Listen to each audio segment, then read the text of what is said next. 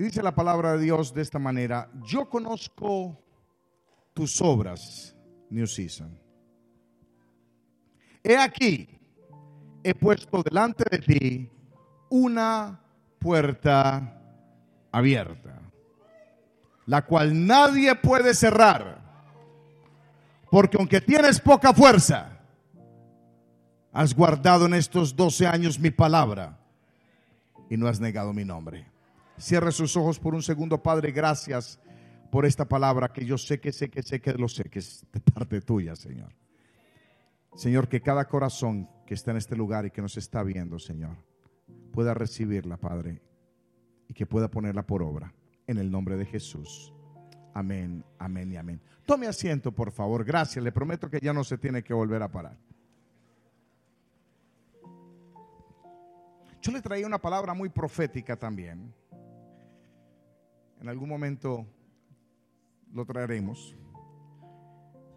Es más, si se la quiere llevar, eh, está esa palabra en, unos flash que trajimos. Los trajimos, ¿verdad? Sí. Van a estar al final. Sí, yo digo, pregunto, porque es el que encargado es aquí mi manager, Valentino. ¿Yo? ¿Qué dijo Valentino? Yo, ya le están burlando, hermano. Y entonces tenemos estos flash eh, que traen todas a nuestras prédicas, los 14 cañonazos bailables, porque ya no se venden CDs, porque nadie tiene CD. Los carros ya vienen sin CD, pero sí vienen con su, con su flash. Y pues este, yo se lo voy a regalar este al pastor, porque... Así que ahí hay 20 prédicas, van a estar disponibles allá afuera para el que se las quiera llevar. Y esta es esa prédica que iba a traer el día de hoy, que se llama cinco veces más. Pero bueno, Dios puso en mi corazón traer una palabra profética para esta casa. Eh, ahorita le escribí un mensaje a la pastora Ingrid Reyes, se lo mandé ella dando su video. Y vi todos los hombres de Dios que le mandaron saludos, que los felicitaron y que les, ¿verdad? Feliz 12 años. Y todos dijeron algo muy interesante. 12 es un año profético.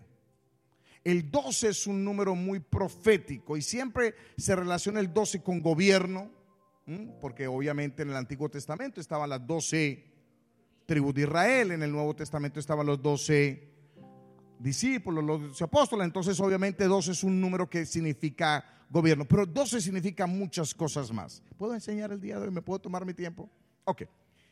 Y cuando uno quiere encontrar el valor o el significado, sobre todo de un número, a mí me gusta mucho la geometría o la geometría. La geometría es el estudio de los números bíblicos teológicamente. Y en geometría o geometría, el 12, cuando usted va a buscar algo por, por, primera vez, o, hay una ley en teología que es la ley de primera mención, y cuando la ley de primera mención siempre se utiliza para usted poder mirar el significado de algo, usted tiene que ver la primera vez que se escribió. Porque de la primera vez que se escribe es de donde se denotan el resto de las veces o tienen que ver el resto de las veces. Un ejemplo. La Biblia dice, eh, en el principio Dios creó los cielos y la tierra. O sea, lo primero que Dios dice Él que es un creador. Y entonces, obviamente, que vemos después de que Él dice eso? Lo vemos creando. El primer día, el segundo día, el tercer día, el cuarto día, el quinto día. Y cada uno de los días es parte de la creación. Después dice, Dios creó a Él hombre a su imagen y su semejanza. Mire qué tremendo. O sea que la primera vez que dice la palabra Dios, siempre la relacionamos con creación. Él es un creador y somos parte de su creación. Después vemos que dice la Biblia, y el Espíritu de Dios se movía. ¿Se movía en dónde? Sobre las aguas. Mire qué interesante. Entonces vemos que el Espíritu Santo siempre es símbolo de movimiento. Que el Padre y el Hijo no se mueven pero el Espíritu Santo sí se mueve. Mire, le voy a decir algo interesante. El Padre no se mueve porque no se necesita mover. Por eso dice la Biblia que Él está sentado, ¿verdad? Él no está sentado. Dios es espíritu, los espíritus no se sientan. Es una manera antropomórfica de dejarnos saber algo que para nosotros sería imposible entender. Antropomórfica es la conjunción de dos llamadas. Andros, que es hombre, y morfia es imagen, imagen de hombre. La Biblia nos habla en términos antropomórficos para dejarnos entender cosas que sería imposible entenderlas. Y Él nos cubre bajo sus alas. Si fuese eso literal, sería entonces Dios un pájaro o una gallina. Pero nos deja saber que Él nos cubre. Y por eso dice que entonces sentimos que descendió el Espíritu con fuego. El Espíritu Santo no es fuego, pero se siente como fuego. Entonces siempre que vemos al Padre, el Padre está sentado porque el Padre está y lo cubre todo. O sea, Dios no está en el universo. Si usted dice que Dios está en el universo, usted hace el universo más grande que Dios. Entonces, cuando usted dice que está sentado es porque no necesita moverse, porque el universo está dentro de Dios. Los planetas están dentro de Dios. La Vía Láctea está dentro de Dios. Usted y yo estamos. Entonces, pero el Espíritu Santo no. El Espíritu Santo is stagnant. Él no está quieto, siempre se está moviendo y dice que Él corre como ríos de agua viva y siempre está fluyendo y siempre está en las aguas. Por eso siempre el agua es prototipo del Espíritu Santo. Por eso vino cuando Noé, el Espíritu Santo en forma de paloma. Y por eso cuando Jesús fue bautizado, dice que entonces descendió en el Jordán. El Espíritu. Ah. Mire que la Biblia dice claramente de que los espíritus habitan en lugares secos, los espíritus inmundos. Mas el Espíritu Santo habita en las aguas. Ah, ok. Búsqueme y me ayuda la gente allá. Búsqueme allá, por favor, los chicos. Génesis capítulo 1, versículo 12, porque yo quiero decirle que es lo primero que dice la Biblia cuando habla del número 12. So, Génesis capítulo 1, versículo 12, nos da a entender de qué se trata el 12 y cada vez que usted vea otra vez el 12, de ahí en adelante tiene que ver con esto. ¿Está ahí? Produjo pues la tierra hierba verde, hierba que da semillas según la naturaleza, y árbol que da fruto cuya semilla está en él según su género, y vio Dios que era bueno. Y después dice, y fue la tarde y la mañana del día tercero. Ah. El día tercero es el día de la multiplicación. Solamente cuatro personas lo agarraron. El día tercero es el día de la multiplicación. Este es el último versículo del día tercero. Dios mío, ayúdame. ¿Qué le quiero decir con esto? Este es un año en donde usted va a ver multiplicación en esta casa, en sus finanzas, el avivamiento que le están hablando es multiplicación. Va a haber crecimiento. La hierba se multiplica, los árboles se multiplican, la semilla se tiene que multiplicar. Yo quiero que usted levante su mano derecha porque yo he venido a profetizar sobre esta casa que en este año ustedes se multiplican. Si usted cree eso, denle un aplauso una vez más a Dios. My God. Ah. Y siempre que usted va a ver el 12 es multiplicación. Este es un año donde van a crecer mucho. So much. It's not even funny.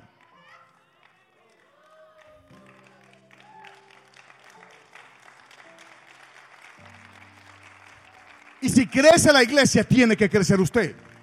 Porque lo que caiga sobre la iglesia cae sobre usted. Así que prepárese porque este es un año donde usted va a ver sus finanzas multiplicarse, sus negocios multiplicarse, sus bendiciones multiplicarse. No es una casualidad. Para Dios los números son extremadamente importantes. Tan importantes que creó un libro llamado el libro de Para mí, para mí, esto es teología Carlos Ortiz, el idioma de Dios son los números. No es el hebreo, no es el, el español, debería ser el español. Pero en la realidad son los números. Pregúnteme por qué. Pensé que nunca me iba a preguntar. Porque los números es el idioma universal. Cuando despacharon esta nave espacial, este, este satélite Galileo que ya salió del sistema solar, pusieron tres discos de oro y en uno de los discos habían puras ecuaciones matemáticas. ¿Por qué? Porque la matemática y los números son universales. Usted no necesita. ¿Cuántos de ustedes saben hablar chino? ¿Japonés? Arigato, cosa está? ¿No? Ok, bueno. Pero usted no habla japonés ni habla chino, pero usted va a la China, y yo he estado en la China, y usted le dice un chino en un mercado, y el chino le hace a usted. ¿Es verdad o no es verdad? El único lugar donde uno más uno no son dos, sino son tres es en Colombia. No me pregunte por qué. Eso es una cosa, los colombianos lo entendemos.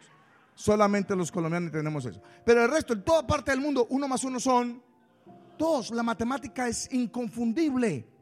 Por eso usted tiene los códigos binarios. Si usted pasa algo por ese scan, o usted saca su, su teléfono y pone algo en un scan donde son números, y siempre le sale la misma información. Estamos acá todavía. Entonces no tome esta palabra que le estoy soltando el día de hoy, ni que estamos en el año número 12, como algo muy... Es quizás el año más importante que esta iglesia ha experimentado hasta, hasta la fecha de hoy. El más importante que usted ha experimentado es este año.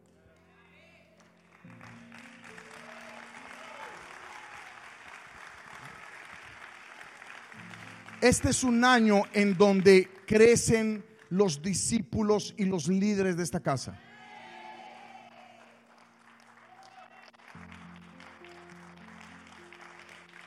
La Biblia dice claramente que después de que salieron del mar rojo y cruzaron el mar rojo, a los tres días se encontraron doce fuentes. Diga conmigo, doce fuentes. Las fuentes representan el liderazgo porque las fuentes es lo que nutre al resto del pueblo. Y después de que se encontraron las doce fuentes, entonces se encontraron con 70 palmeras. Esto es representativo del Nuevo Testamento. Esto es una sombra del Nuevo Testamento, porque Jesús antes de tener los 70 tuvo los 12. Y después de los 12 tuvo los 120. ¿Estamos acá? Entonces quiero que usted comprenda que no hay casualidad. Ahora bien, leímos un versículo extremadamente profético. Vuelvo y le repito, están mis notas solamente los versículos, aquí están. Porque esto me lo dio ahora viniendo en camino hacia acá. Y en Apocalipsis capítulo 3, versículo 8, Jesús le está hablando a la iglesia. Aquí no es un ángel, aquí es el ángel. Cuando la Biblia dice el ángel, estamos hablando del, del mero mero, el papá de los pollitos. Y le dice, y le está hablando a la iglesia, le está hablando a una iglesia en particular, y le está diciendo a la iglesia, yo conozco tus obras. Dice, aunque tienes poca fuerza, o sea, aunque no son miles aún, gracias por esos tres amenes. Dice, no has dejado de predicar mi palabra, has guardado mi nombre. Entonces dice, ¿cuál es tu premio? Dice, he puesto delante de ti una puerta abierta.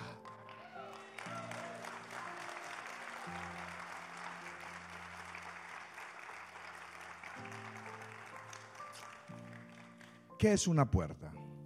Una puerta es un lugar de acceso. Una puerta es un lugar de transición.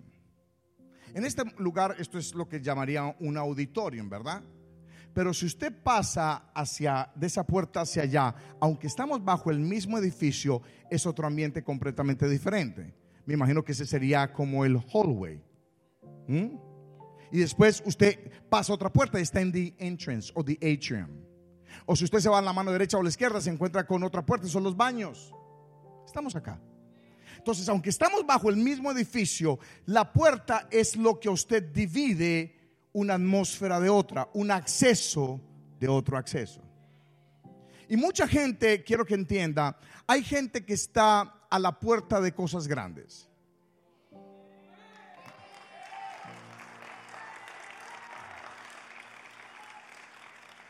Pero estar a la puerta de cosas grandes no le garantiza a usted que va a tener la bendición. Hechos capítulo 3 dice claramente que había un hombre que estaba en la puerta de un templo llamado La Hermosa. ¿Qué saben de palabra? ¿Usted ha visto que yo pauso para ver si se saben? aquí les estoy testeando a ustedes. Hay buena palabra en este lugar. Entonces en Hechos capítulo 3, el hombre que era paralítico de toda la vida estaba a la puerta de un templo llamado La Hermosa. Y este es el primer milagro que hace Jesús por medio de un hombre. La Biblia dice que entonces venían a la hora novena, la hora de la oración, a las 3 de la tarde. Dice que venían Pablo, perdón, Pedro, mm, estoy testeando, nada más estoy testeando. Pedro y Juan, dice que venían a orar. Dice que entonces se encontraron con un hombre que estaba tirado. Ese hombre todos los días lo dejaban a la puerta. Dice que ese hombre entonces, estirando su mano, dijo, esperando recibir algo, ni habló simplemente, ni los miró. Mire, mire cómo estaba el hombre, ni siquiera miraba. Mira dónde tenía la mirada. Entonces, quiero que entienda esto. Usted se sabe el resto de la historia. Pedro le dice, míranos. Y le dice, no tengo oro ni plata, más de lo que yo tengo, te doy. ¿Qué significa eso? El problema del hombre era un problema financiero. Sí era un problema financiero. Y le voy a explicar el por qué. Porque el hombre lo que pedía era qué? Dinero. No obstante, el hombre tenía manos, el hombre tenía boca, el hombre todavía podía escuchar, podía ver, podía hacer alguna, qué sé yo, una obra manual. No obstante, él vio un solo problema en la vida de una persona, especialmente un problema financiero, te puede destruir. Yo sé que en los amenes no. Si usted ha pasado por un problema difícil financiero, usted sabe que un problema financiero destruye un matrimonio, destruye una familia, lo destruye a usted, porque la persona una vez que empieza a tener problemas financieros, empieza a perder la fe, se puede entregar a un vicio. ¿Estamos acá o soy yo el único que he pasado por un problema financiero? La plata no le da a nadie felicidad, pero le quita a uno la tristeza. Y yo, yo soy de los que prefiero llorar dentro de un Mercedes o un Ferrari. ¿Verdad que sí? Que llorar uno a pie. Como que cambia la... Présteme mucha atención. No me critique, pero usted sabe que es así. Entonces, un problema financiero te puede destrozar al punto de ponerte de rodillas en un lugar. ¿Por qué le dijo él yo no tengo oro ni plata? Porque para resolverle el problema que él necesitaba, unas cuantas monedas, no se lo iba a resolver. Nadie andaba con monedas ni de oro ni plata porque eran muy pesadas. Estamos acá. O sea, lo que yo, lo que tú necesitas para resolverte el problema, yo no lo tengo. Muchos de los que ustedes están acá, a lo mejor hay alguno que tiene un problema financiero o ha pasado un problema financiero y 100 dólares o 1000 dólares no le resuelven. Pastor, me ayudan, pero no le resuelven. ¿Estamos o no estamos? Pero él le dijo, pero de lo que yo tengo, sí lo puede resolver. El que yo tengo, lo puede resolver. O oh, yo no sé si usted me está entendiendo lo que yo le quiero decir. Lo que yo tengo, te doy, te doy, te doy, te doy, te doy, te doy, te doy, te doy, te doy, te doy. Pero lo interesante es esto. El hombre estuvo 40 años al frente de una puerta y no entró por ella. Tuvo todas las oportunidades de entrar al lugar donde los milagros suceden donde las sanidades pasaban. Tuvo todas las oportunidades de pasar y entrar al templo. Y él prefirió quedarse a la puerta. Pregúnteme por qué. Ay, yo pensaba que no me iba a preguntar. Porque toda persona, todo judío que entraba al templo tenía que dejar una ofrenda. Y él no quería dejar lo que le habían dado afuera. Sabe lo que le acabo de enseñar. Es la mentalidad de pobre. Yo prefiero agarrar esta monedita y no soltarla. Todo el que entraba al templo tenía, míreme, no era que debía, tenía que dejar una ofrenda. No una, dos ofrendas. Eso era de lo que se trataba y por eso el judaísmo es así. Estamos acá. Entonces, estar a la puerta no le garantiza las bendiciones. Ya le dije que hoy estoy enseñando. El Antiguo Testamento termina con cielos abiertos, con ventanas. Dice, dame tu diezmo, dame la ofrenda y probadme en esto, si no abriré las ventanas de los cielos. Y dejaré caer sobre ti bendición hasta que sobreabunde. Las ventanas, mire qué interesante, las ventanas te dejan ver, pero no te dan acceso. ¿Cuántos, cuántos han ido al molde de aventura? Que está cerquita, pues para no decirle Dayland, que está por donde yo vivo. Y usted va al molde de aventura. No, hombre, eso es una locura.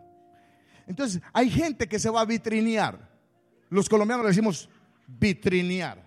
Vitrinear es saber las vitrinas. Como no hay plata. Entonces usted va y se compra un heladito, se compra un prezzo, se toma una Coca-Cola y se va a caminar el mall. Y usted le dice a la señora, vamos a caminar el mall. Y la señora lo ve todo romántico, es porque... Mire, mire, no hay nada peor en la vida que vitrinear. Uno se antoja de todo. Y pregúntemelo a mí, yo soy antojado de todo. En mi casa somos al revés. Mi esposa no le gustan los moles. Usted no me lleva un mol porque usted me perdió. Me perdió. Usted ya me perdió. Y usted pasa y usted pasa por la Louis Vuitton.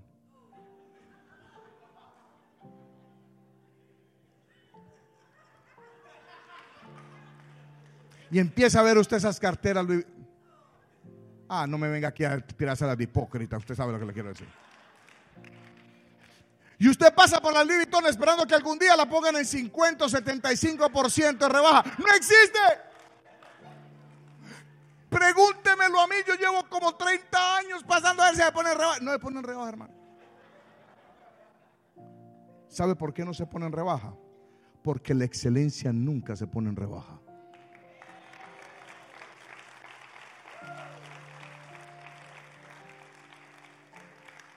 Usted ve que cuando salen esos, esos comerciales de Kia y Toyota y Honda, dicen, y sin down y con down, y te vamos a dar 5 mil dólares. Es más, usted me compre, le doy 5 mil. Vaya a la Ferrari. Vaya a la Rolls Royce y diga, vea, ¿qué especiales tienen este mes? Ahí sí me lleva el carrito. No existe, porque la excelencia no se pone en rebaja. Por eso usted es un pueblo excelente, escogido por Dios, real sacerdocio. Usted nunca se ponga en rebaja. Usted no es ni plato de segunda mesa, ni ciudadano de segunda categoría. Hoy oh, yo no sé a cuánto yo le he venido a hablar el día de hoy. My God. Sigamos vitrineando. Entonces usted pasa y pasa por la Gucci, la Salvatore Ferragamo. Oh my God. Y usted ve todas estas cosas lindas y estos vestidos espectaculares y los trajes y los zapatos y las carteras. Por eso ponen las vitrinas, porque las vitrinas son ventanas. Pero no te da acceso. Entonces, el Antiguo Testamento termina hablando de ventanas, más el Nuevo Testamento termina hablando de puertas. Oh, yo no sé cuántos están entendiendo. Nosotros somos parte del Nuevo Testamento. Y en este tiempo, usted no va a estar vitrineando. Usted va a tener acceso y una puerta para que usted entre. Es más, levante su mano derecha. Yo voy a profetizar que este año usted se compra lo que usted quiere, come lo que usted quiere. Va a tener la mejor Navidad de su vida este año. Si usted lo cree, denle un aplauso a Dios. Qué palabra, my So, hay varios tipos de puertas. Está la puerta física. La puerta física es esa puerta. Esa puerta no se abre a menos de que usted la accione. ¿Mm? Esa necesita de una acción. Y eso es muy propio con nosotros porque hay veces que estamos esperando que Dios abra la puerta, pero nosotros somos los que tenemos que abrirla. Y si no hay puerta, la tenemos que construir. Ese fue el caso de la tsunamita. La tsunamita dice que cuando pasó el, profeta, dijo, le voy a hacer una habitación, hizo una puerta. Y en esa puerta construyó la habitación. Y cuando el profeta la llamó a darle su bendición y su promesa, dice que ella se paró a la puerta. Si ella no hubiese construido esa puerta, no hubiese recibido. Hay puertas que usted necesita construir. Y si ya está construida, ábrala. Tóquela. No dice la puerta, la, Biblia, toca y se os abrirá. Pero ni siquiera tocamos las puertas. El segundo miedo más grande que existe, el primer miedo más grande que existe es hablar en público. ¿Usted lo quiere ver nervioso? Una vez lo puse yo, es que yo no le voy a predicar hoy, le voy a predicar a Oscar. Se puso pálido.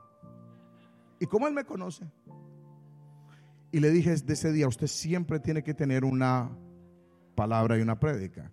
¿Qué pasa si a mí me da la surumba? ¿Puede pasar? Puede pasar. Ahí lo tengo a él. Estamos acá. Entonces, el hablar en público es el miedo número uno. ¿Sabe cuál es el número dos? El miedo al éxito. No son las alturas, no son las cucarachas, es el miedo al éxito. La mayoría de nosotros le tenemos miedo al éxito. Porque el éxito es incierto. No existe nada que usted lo ponga más nervioso que un trabajo nuevo, una oportunidad nueva. El saber que usted tiene que salir adelante y hacer algo, poner un nuevo negocio. Muchos de ustedes nunca pasaron de la ventana porque se quedaron a la puerta. La puerta abierta y no fueron capaces de entrar porque da miedo.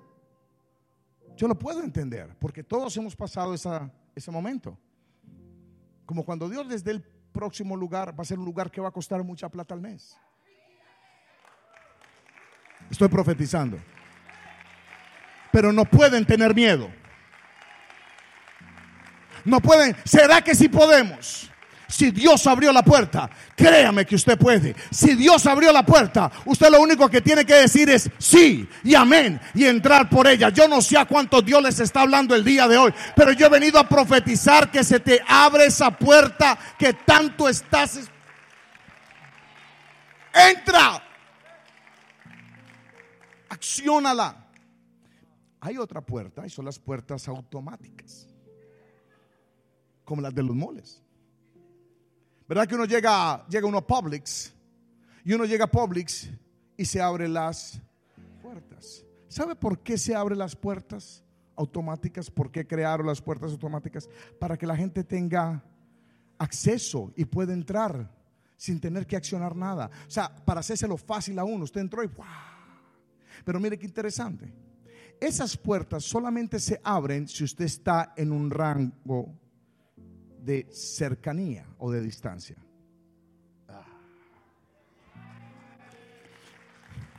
Esto me pasa mucho. Usted se va a montar al avión y hay gente que no viaja tanto. No es que le diga montañera a la gente. O corroncho, otra palabra, o guajiro, mi hermano, tú sabes si es cubano, qué cosa más grande. Pero, pero, pero la gente no monta mucho en avión y cuando, cuando le, le escanean el ticket, la gente llega y se para a que se le abra la puerta. Y, ¿Los ha visto usted? Y estoy mirando a ver, que, porque saben que es esa puerta y dice, ve que no se abre. La gente no sabe que hay, que hay una alfombra negra. Que cuando usted se para en la alfombra, se abre la puerta. Porque ya está en el rango de distancia. Esas puertas se llaman puertas de presencia. Hay puertas que solamente se abren y se van a abrir automáticas, pero si usted está bajo la presencia de Dios. Solamente cuando está cerca de la presencia, Dios abre las puertas. Por eso cada vez que usted viene el domingo a la iglesia, mientras usted está acá, ya Dios está abriendo la puerta del lunes, la puerta del martes, la puerta del miércoles, la puerta del jueves. Oh, yo no sé si usted me está entendiendo. El contrato de mañana ya está. La venta de mañana ya está. Lo que necesitas ya está. Porque estás bajo la presencia de... Oh, denle un aplauso más fuerte a Dios. Después viene otra tercera puerta. Y estas terceras puertas son de código. ¿Mm? Ahorita que estábamos entrando, eh, el muchacho que me estaba, estaba conmigo, ahí lo vi, ahí está. Estaba llamando, me arracado llamando, y que la gente, porque esa puerta tiene un código. Y el man no tenía el código.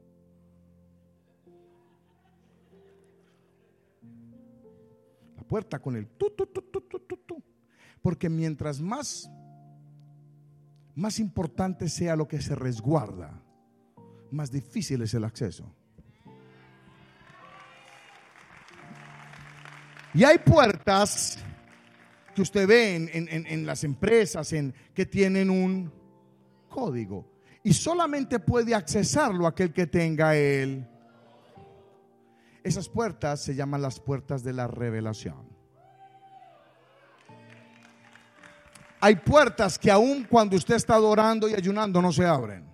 ¿Por qué? Porque lo que usted le tiene que pedir a Dios es una revelación. Dime el nombre de la persona que hay que llamar. Dime el nombre de la puerta que hay que tocar. Dime la hora que tengo que hacerlo. Dame los códigos.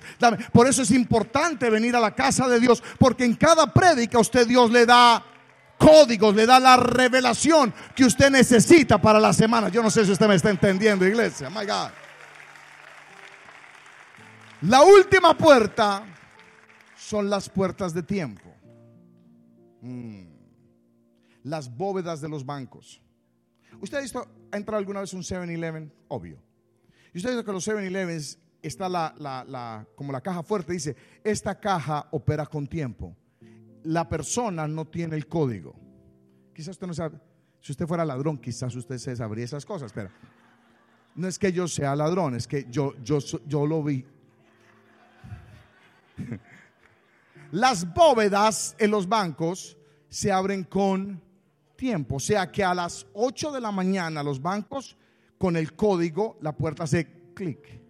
Usted puede tener el código, puede tener la llave de acceso, pero si usted lo hace a las 7 y 59 no se abre.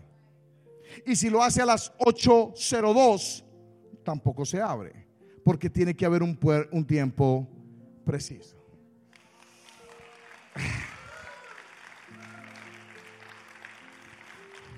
Hay puertas que solamente se van a abrir con el tiempo. No, no, no se pegue contra la pared. No piense que está haciendo algo equivocado. Si usted ha tratado la puerta física, si usted ha tratado usted mismo de abrirla, si inclusive la ha construido, si usted ha estado en la presencia, si usted ha pedido eh, los códigos y aún no se abre la puerta, es porque es una puerta de tiempo. Y cuando llega el tiempo de Dios, los tiempos de Dios son perfectos. Por eso yo he venido a profetizar que el tiempo ya se ha cumplido para que se abra esa puerta grande para esta iglesia. Oh, yo no sé, yo estaría dándole un aplauso más fuerte a Dios en este lugar. My God. Ok. ¿Vamos bien? A mostrar una de las revelaciones más grandes que hay en la Biblia. En el libro de Mateo capítulo 13, versículo 45 y 46. Mateo 13 es espectacular porque en Mateo 13 hay siete parábolas del reino. El reino de los cielos es como un grano de mostaza. El reino de los cielos es como un este, eh, sembrador que fue a sembrar semilla. El reino de los cielos es como la levadura. El reino de los cielos es... Cada una de esas siete es un nivel del reino. ¿Estamos acá? Un día de estos que me inviten a enseñar, le enseño los siete niveles de reino, porque esas siete parábolas son los siete niveles de reino. Y hay una parábola muy especial y es la parábola de la perla. Y mire lo que dice. También el reino de los cielos, dijo Jesús, es semejante a un mercader que busca buenas perlas. Muy bien. Que habiendo hallado una perla preciosa, fue y vendió todo lo que tenía y la compró. Raro eso, ¿verdad? Entonces, lo primero que vemos es que nos, habla acerca de mercaderes, de empresarios. Yo he venido a hablar de una, una iglesia de empresarios.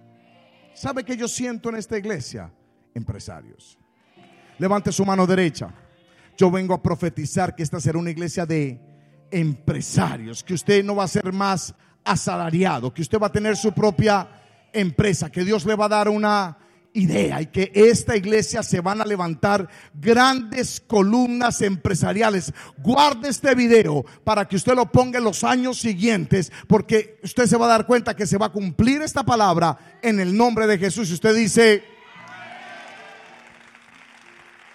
entonces dice, el reino de los cielos es como un empresario, como un mercader que fue buscando perlas que cuando halló una, dice que vendió todo lo que tenía para comprarla. Interesante eso, ¿verdad? Entonces usted dirá, si yo le vengo el día de le digo, hermano, la palabra del Señor, y ahorita el Señor dice, te van a dar perlas y joyas. Todas las mujeres dicen, amén, amén. Lo recibo, uh, shaka, lo recibo con confirmación. ¿Sabe? Los, los pentecostales, pentecostales nosotros hacemos, uh, lo recibo, uh. Cuando usted ve que una persona, usted no conoce mucho, pues, usted una, uy, eh, eh, eh, lo recibo. Y cuando es que dice, lo recibo con confirmación. Entonces, la mujer dice, lo recibo, pastor. no, pero no está hablando de perlas, de joyas. Está hablando de puertas. No, pastor, eso está medio. Vaya Apocalipsis 21, 21.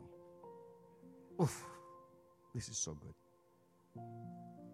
Mire, recuerda que le dije que el Nuevo Testamento terminaba hablando de ventanas, el Antiguo Testamento y el Nuevo de...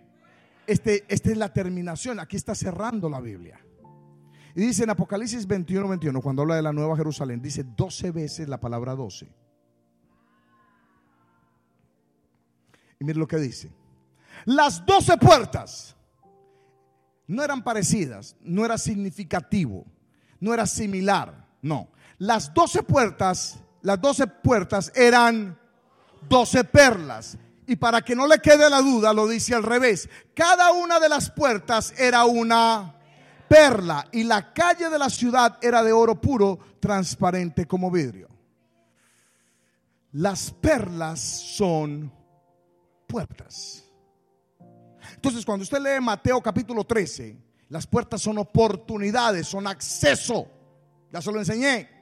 Si lo lee con esta revelación poderosa, diríamos entonces, el reino de los cielos es como un mercader que anda buscando puertas, que cuando encuentra una puerta, dice, deja todo lo que tiene y entra por ella.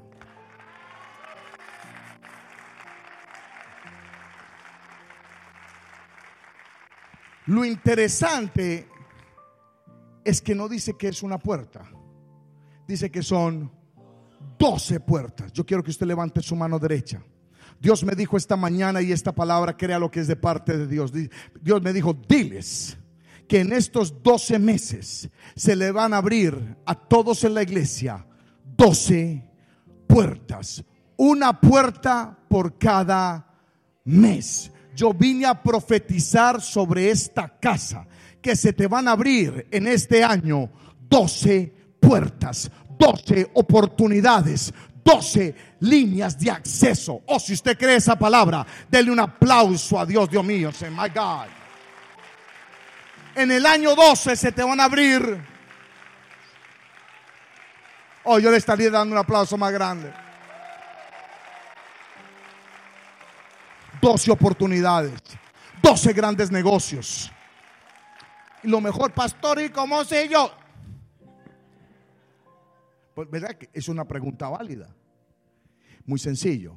¿Cuál fue el primer versículo? Dice, yo pondré delante de ti una puerta. ¿Cómo está la puerta? La puerta va a estar abierta. ¿Qué significa? Que si usted llegó y la puerta estaba cerrada, no es esa. Hay gente que está al frente de la puerta cerrada meses, años, y parece un, motociclista en una Harley. Por así, ¿sabes? Que cuando llegan así al, semáforo, yo una vez pensaba que los harlistas hablaban en lenguas. No. Pues yo, yo escuchaba que decía, yo decía, wow, qué espiritual ese hombre, ¿no? Que iba a la Harley. Entonces usted se para al frente de la puerta y empieza a clamar y empieza a decretar y te abres en el nombre de Jesús. Y usted no se ha dado cuenta que al lado suyo está la puerta abierta. Pero estamos tan enfocados en que se abra una puerta que no hemos visto Hoy yo vine a declarar sobre esta casa puertas abiertas. He dicho, yo no he venido a declarar puertas cerradas. Yo he venido a declarar puertas abiertas, negocios abiertos, oportunidades abiertas. Este es el año de tus documentos. Este es el año de tu casa. Este es el año de tu próximo carro. Este es el año que te casas.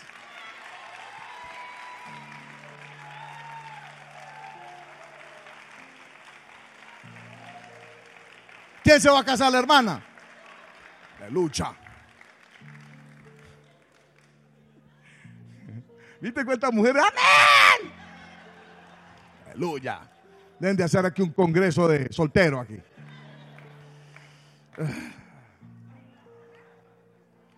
Is this good? La gloria es para Cristo. So, présteme mucha atención y ya casi estoy terminando.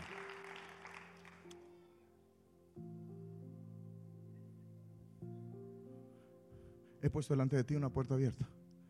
Pero dice, ¿por qué te puse la puerta abierta? O sea que hay una condición o hay condiciones que abren las puertas. Una puerta, una puerta la abre el que las obras. He visto tus obras. ¿Mm? He visto que, que aunque tienes poca fuerza, la poca fuerza significa, puede ser poca gente, puede ser poco dinero, puede ser poca salud, todo lo que sea pocas fuerzas, usted lo puede entender de muchas maneras. No importa, usted dice, no importa. O sea, así, que esté cansado, yo sé que va a suceder. yo, yo, sé que así no tenga lo suficiente, yo sé que Dios va a proveer.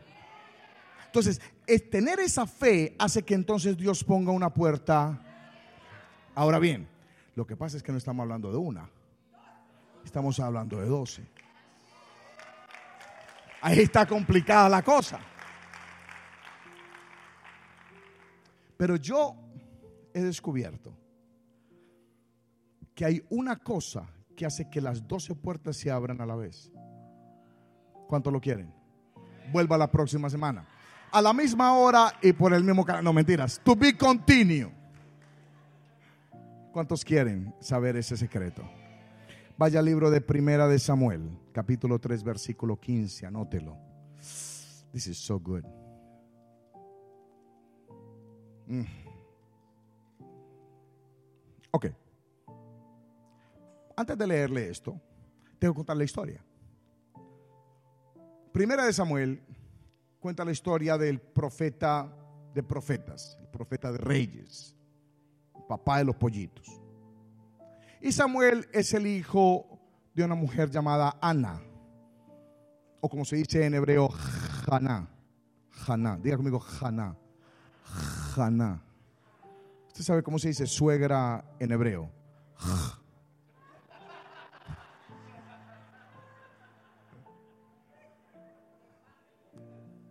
Qué fama, de verdad. ¿Sabe cómo se dice suegra en árabe? Aléjala. Por lo menos si no se aprendió nada de la prédica, eso se lo va a aprender. ¿Y qué enseñó el pastor? Aléjala. Y si es mala suegra, aléjala lejos. Sigamos hablando. So, Ana era la esposa de un hombre llamado Elcana. Aquí hay dominicanos, yo vi que gritar los dominicanos. ¿Cuántos dominicanos hay aquí? Y usted sabe que los dominicanos, es que a mí el, Cana me parece como dominicano, pero ven acá, muchacho. Porque decía que el Cana tenía cuántas mujeres? Y usted sabe los dominicanos cómo son. Los dominicanos son tres animales en un, en, una, en un mismo, son tres animales. Oye, pero ven acá, tigre. De verdad que tú eres un caballo y comes como un león. Una cosa loca. Y el Cana tenía dos mujeres. ¿Mm? Pastor, usted es colombiana. Sí, usted se recuerda esa canción. Como dice, ay, que elegante, ay, que le caiga, ay, que tiene dos quereres. ¿Se recuerda? Pero a mí me tienen rabia porque tengo dos mujeres. Esa es la canción del Cana, literalmente. De ahí fue donde nació la canción del Cana. Yo no tenía ninguna, juro por Dios que no.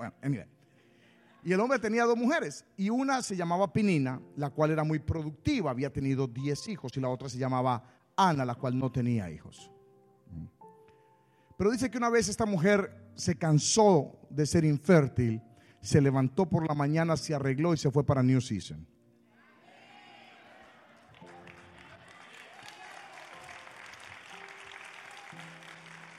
Y cuando llegó a New Season, la mujer oró con tanto fervor que esa oración en teología se conoce como el primer magnífica. De ahí es donde viene la oración de la Virgen.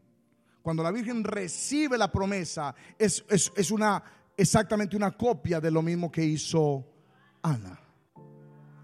Y Ana hizo algo y es que dijo, Señor, si tú me das ese muchacho, yo te lo voy a entregar.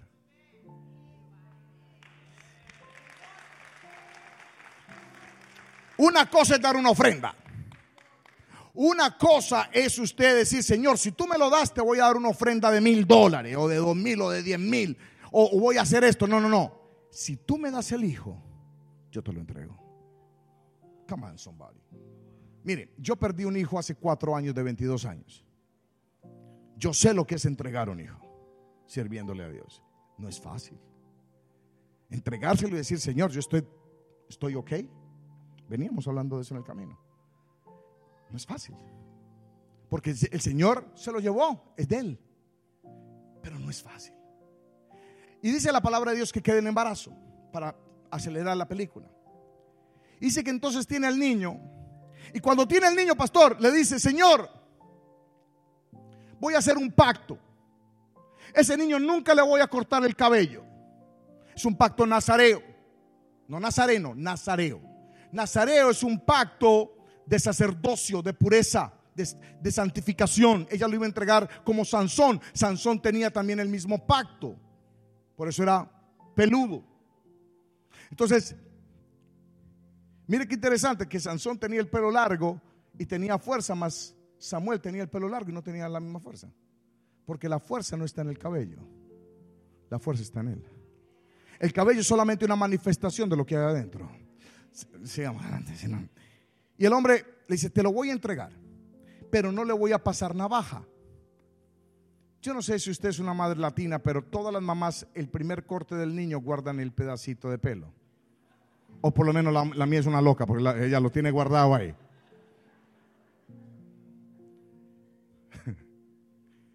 ¿Sabe por qué no le cortó ni un pelo a Samuel? Porque Samuel era la ofrenda y a la ofrenda no se le toca ni un pelo la ofrenda se tiene que dar completa. No entiende lo que le acabo de decir. So, mire. Y cuando lo tiene, pastor le dijo, Señor, déjame tener un tiempo más.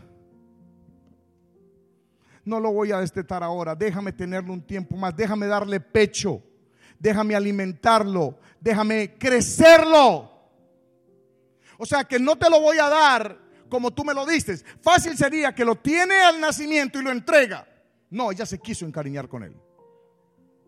Para que le doliera. Porque la ofrenda que vale es la que a usted le duele. Estaba encariñado con esa ofrenda. Dice, déjamelo. Y dice que lo hizo crecer. Entonces cuando está crecido el niño, y ya es un niño, y está grandecito, la Biblia dice que le empaca sus vestidos y se los lleva al templo. Ali, usted se imagina la escena. Mire, Eli, aquí está el blanquito, este es el del domingo. Este es el que le pongo la mitad de la semana, que es el azulito. ¿Usted se imagina eso? Y dice que llevó al niño y lo llevó al templo. Y ahí es donde nos encontramos con Primera de Samuel capítulo 3, el versículo 15 dice, "Y Samuel estuvo acostado hasta la mañana y abrió las puertas de la casa de Jehová. Y Samuel temía descubrir la visión Elí. Samuel era la ofrenda, diga conmigo, era la ofrenda. ¿Ella dónde llevó la ofrenda? Al templo, porque ¿a dónde se llevó la ofrenda? Al templo. ¿En dónde durmió la ofrenda? En el templo. Y dice que la ofrenda al otro día se levantó y abrió las puertas del templo. ¿Y usted sabe cuántas puertas había en el templo? Doce puertas. ¿Qué le quiero decir? La ofrenda suya es la que abre las doce puertas. Yo he venido a profetizar sobre esta casa. Su ofrenda abre las doce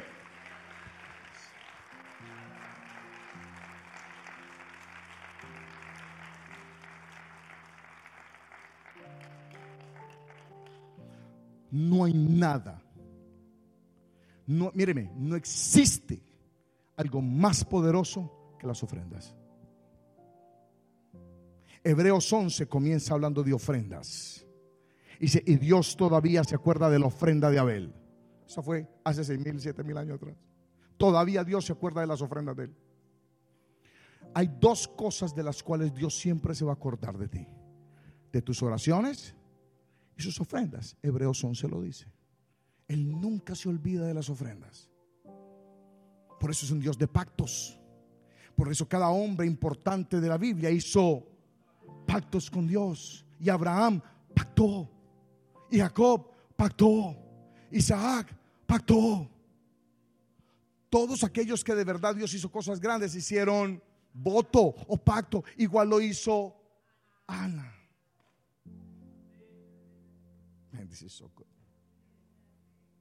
Pero le voy a dar algo más. Póngase de pie. ¿Le gustó esta prédica?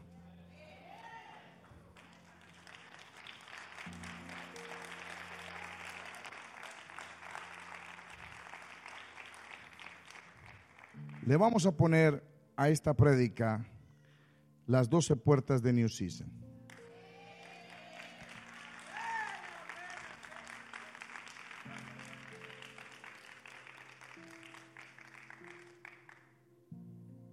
Muchachos se preparan, nadie se me siente. Ya terminé. Pero aquí hay algo que el Señor estaba yo ahí. Y el Señor me trajo algo adicional que se me había olvidado en camino para acá.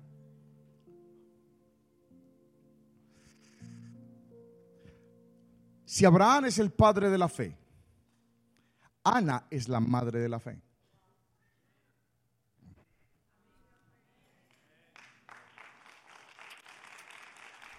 Obviamente no es Sara, porque cuando le dijeron a Sara que el hombre iba a trabajar y que iba a hacerle un hijo, se puso a, y puso a reír.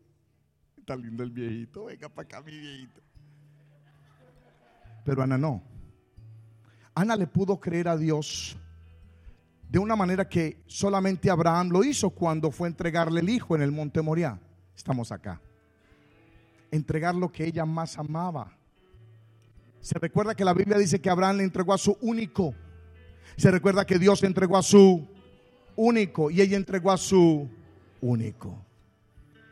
Pero en 1 Samuel capítulo 1, versículo 24, dice una revelación de un millón y medio de dólares. Póngamelo. Y dice, cuando lo llevó al templo, dice, después que lo hubo destetado, lo llevó consigo a Samuel. ¿Con qué? Ayúdeme, ¿con qué? Con tres becerros, un efa de harina y una vasija de... Y lo trajo a la casa de Jehová en Silo y el niño era pequeño. Quizás usted esto lo ha leído, pero nunca se había dado cuenta de esto.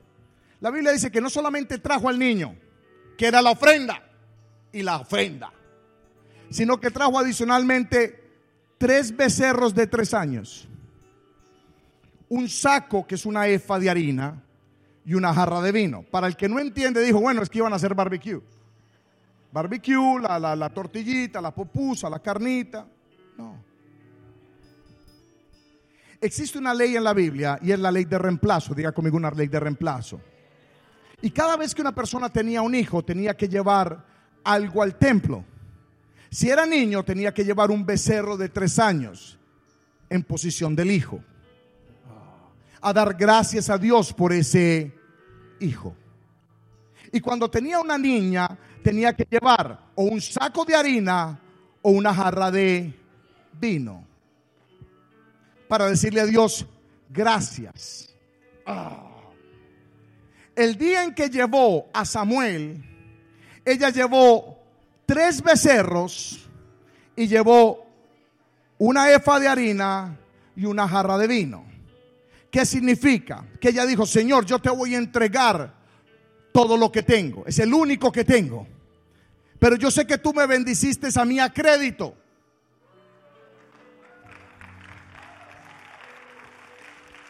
Me cumpliste la promesa aún y cuando no tenía niño, porque Dios todavía confía en nosotros. Dios todavía nos puede bendecir a crédito. Ella le dijo, no tengo el hijo, pero si me lo das, yo te lo doy. Entonces, ¿qué dijo ella? Dios le prometió un hijo y me lo dio. Y si Dios me prometió un hijo y me lo dio, entonces yo ahora lo voy a él a bendecir adelantadamente. Le voy a dar tres becerros por tres hijos varones. Una efa de harina y una jarra de vino por dos hijas hembras. Y la Biblia dice que pasado el tiempo, Ana tuvo tres hijos varones más y dos hijas hembras. O oh, yo no sé a cuántos Dios los está ministrando. Cuando usted a Dios le cree, Dios lo va a seguir bendiciendo. Dios la bendijo. Aún y cuando no lo tenía, ya dijo, te lo voy a dar adelantado. Porque yo sé que el Dios que yo se lo estoy haciendo. No es hijo de hombre para mentir. No es hijo de hombre para equivocarse. El que lo hizo ayer, lo va a volver a hacer hoy. Lo va a volver a hacer mañana New Season. El Dios que los bendijo en el año primero es el mismo Dios que los bendice en el año 12 y es el mismo Dios que los va a bendecir en el año 25 y en el año 30. Yo no sé a cuánto